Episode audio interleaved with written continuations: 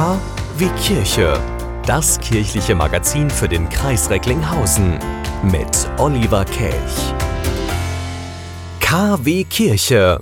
Gedanken zur Woche. Mit Oliver Kelch. An diesem Wochenende heißt es in Recklinghausen Leinwand auf, Film ab. Das 11. kirchliche Filmfestival geht mit einer Sonderedition über die Bühne, beziehungsweise über die große Leinwand. Das trifft es dann schon eher. Im März war es eigentlich geplant, musste aber, wie so vieles, Corona-bedingt ausfallen. Nun also sechs Monate später gibt es die Sonderedition mit einem reduzierten Programm und einer gekürzten Spielzeit. Sieben anstatt 14 Filme, drei anstelle von fünf Tagen. Aber immerhin, es findet statt. Endlich wieder Kino. Der Kinobranche geht es wahrlich nicht gut. Filme werden verschoben, wandern in Streamingdienste oder kommen gar nicht mehr ins Kino und landen direkt auf DVD oder Blu-ray. Die Macher vom kirchlichen Filmfestival setzen also ein Zeichen, gehen bewusst mit der Situation um und zeigen, natürlich mit Abstand, Filme und holen Gesprächspartner nach Recklinghausen. Die Filmschaffenden werden, wenn sie mit dem Zug oder dem Flieger kommen, mit Mund-Nasenschutz in den Transportmitteln sitzen. Die Gäste müssen die Maske im gesamten Kino tragen, bis zu dem Moment, wo sie dann im Kino im Saal sitzen. Die Veranstalter führen Anwesenheitslisten, achten auf die Abstände, desinfizieren die Mikrofone und, und, und. Corona halt. Sie verhalten sich so, wie sich jeder in der Pandemie verhalten sollte. Bedacht auf den anderen, sorgsam, vorsichtig, umsichtig.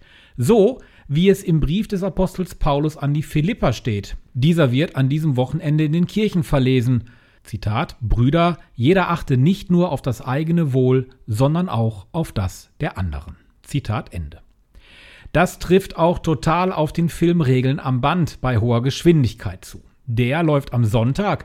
Diese Dokumentation blickt schonungslos hinter die Kulissen der Fleischindustrie. Leiharbeiter werden ausgebeutet, arbeiten für einen Hungerlohn, finden kaum in den Schlaf, weil Ratten sie in den Zimmern, wo sie mit bis zu zehn anderen vegetieren, den Schlaf rauben.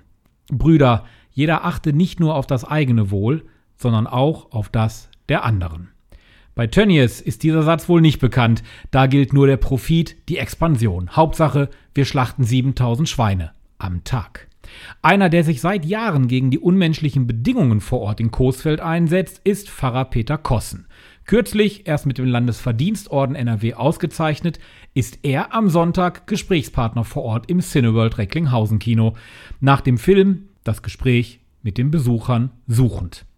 Das kirchliche Filmfestival seit elf Jahren ein Garant für kritische Filme. Vor drei Jahren, ich erinnere mich noch sehr gut, kamen die Missbrauchsfälle in der katholischen Kirche auf die große Leinwand. Und auch damals war der Aufschrei riesig. Es wurde heftig im Kino diskutiert und seitdem ist einiges passiert in der katholischen Kirche, aber noch nicht so viel. Nun soll endlich jedes Opfer entschädigt werden. 50.000 Euro für das Leid, für das seelische Leid, für das körperliche Leid. 50.000 Euro. Da stellt sich die Frage, reicht das? Ist das genug? Die Deutsche Bischofskonferenz hat sich darauf am Donnerstag verständigt. Die Gelder sollen ab Januar kommenden Jahres fließen, möglichst unbürokratisch, aber beseitigt das die Schmerzen? Geld allein ist da sicherlich nicht das alleinige Mittel, da bedarf es vermutlich viel, viel mehr, und die Kirche tut sich schwer, sehr schwer.